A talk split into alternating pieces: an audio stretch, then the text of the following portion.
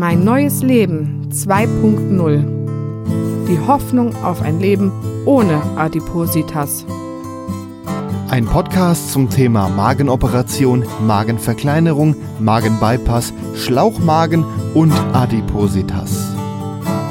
Durch den Podcast führt Gregor Atzbach. Und von ihren Geschichten erzählt Desiree Börner. Herzlich willkommen zur fünften Folge von Mein neues Leben 2.0. Heute zeichnen wir auf im Krankenhaus. Hallo Desiree. Hallo Gregor. Wie geht's dir? Du hast mich fertig gemacht. Indem ich dir gesagt habe, wir gehen jetzt mal nach draußen. Ja. ja, vielleicht fangen wir mal vorne an. Du bist operiert worden. Und zwar vorgestern. Heute, ja, heute ist Mittwoch, Montag bist du operiert worden. Erzähl doch mal, wie war's? Wir kamen hier an, es war sehr früh morgens. Vor allem kamen wir am gleichen Tag an, nicht schon am Tag vorher. Wir kamen am gleichen Tag an, es war, es war grausam. Ich habe mich an dir festgekrallt. Gut, da fangen wir mal so an, den Tag vorher. Wir waren ja weg, wir haben einen Ausflug gemacht nach Thüringen, nach Weimar haben uns auch einen ganzen Zwiebelmarkt. Ja, auf dem Zwiebelmarkt. Haben uns den ganzen Tag nur abgelenkt und ich Aber hatte, es hat nicht mehr viel gebracht. Ja, vor allem wie das dann auf die Rückfahrt ging. Ähm, da wo, dann du, wo dann unser Sohn noch an mir geklebt hat, wie so, eine, so ein Schatten. Der war nicht mehr runterzukriegen. Der hat wohl auch gemerkt, dass was nicht stimmt. Den haben wir ja noch zur Oma gebracht.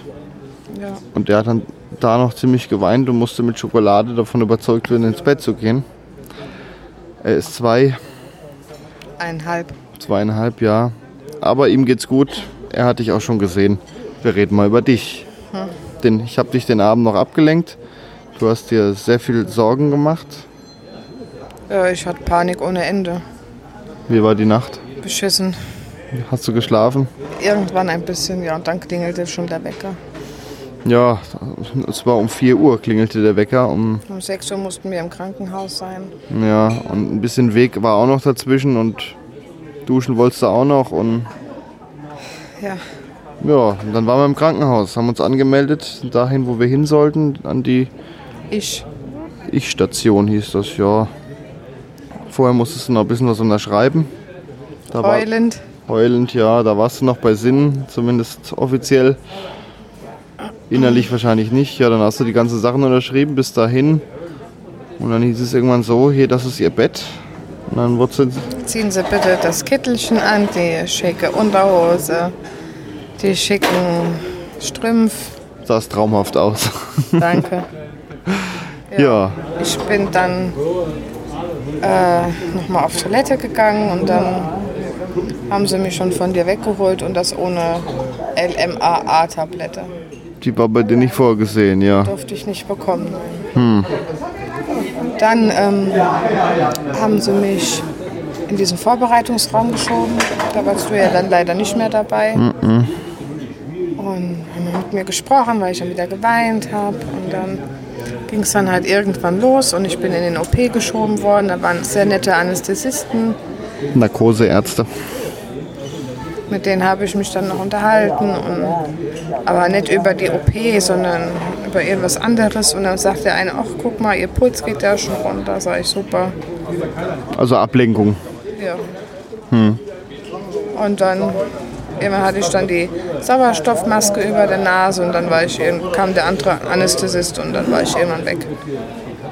Also ich erinnere mich noch an meine letzte OP, da kam der Anästhesist mit der Spritze Guten Tag, ich bin der Narkosearzt. Ich werde Sie jetzt betäuben. Gab mir die Spritze und weg war ich. War das bei dir auch so? Der hat nicht gesagt, ich werde Sie jetzt betäuben. Ich war auf einmal fort. Aha. Ohne irgendwas noch groß anzukündigen. Ja, und dann wurdest du operiert. Du hast den Magenbypass bekommen. Genau. Hat der Arzt was gesagt, wie das ablief? Nein.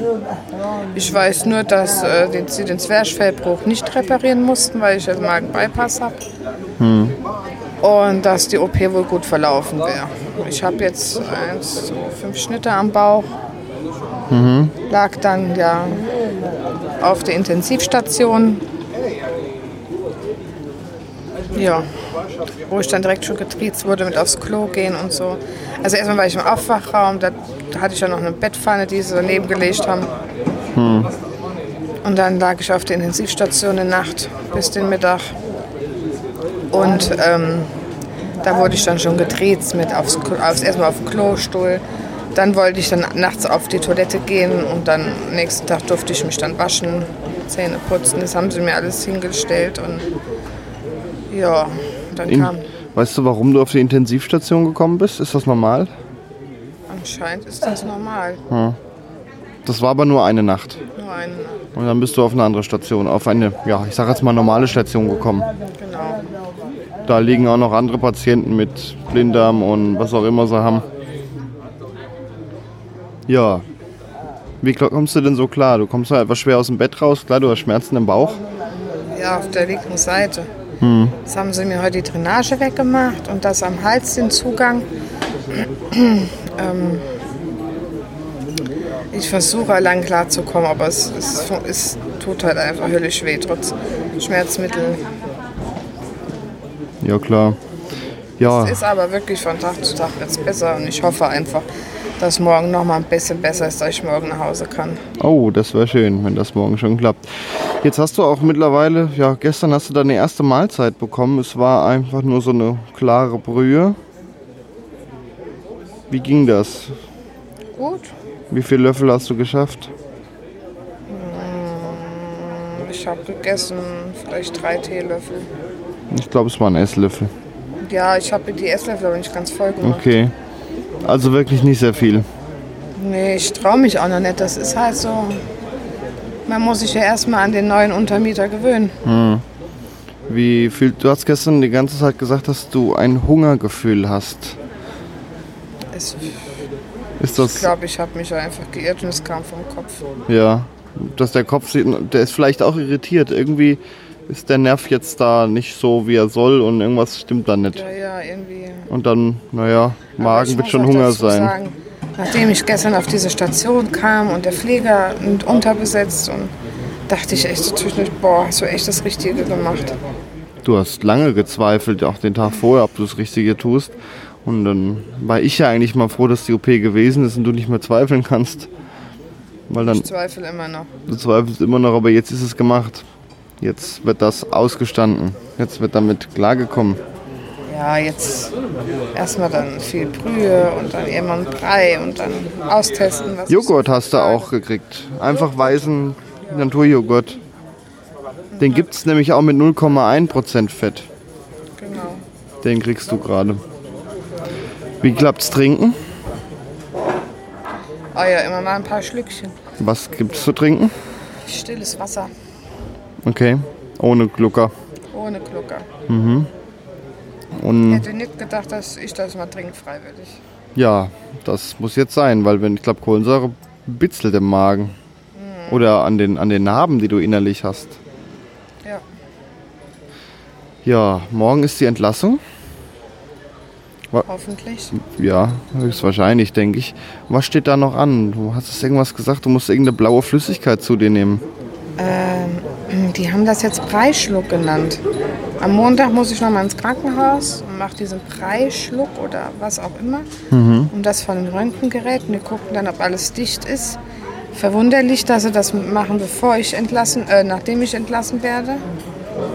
Das ist komisch, ja. Das ist äh, komisch. Aber hier sind auch einige Leute im Urlaub, die das gerade machen. Vielleicht machen die es regulär nicht so. Keine Ahnung. Ja. Ja, danke Desiree, dass du doch mal ein paar Eindrücke von aus dem Krankenhaus erzählen konntest.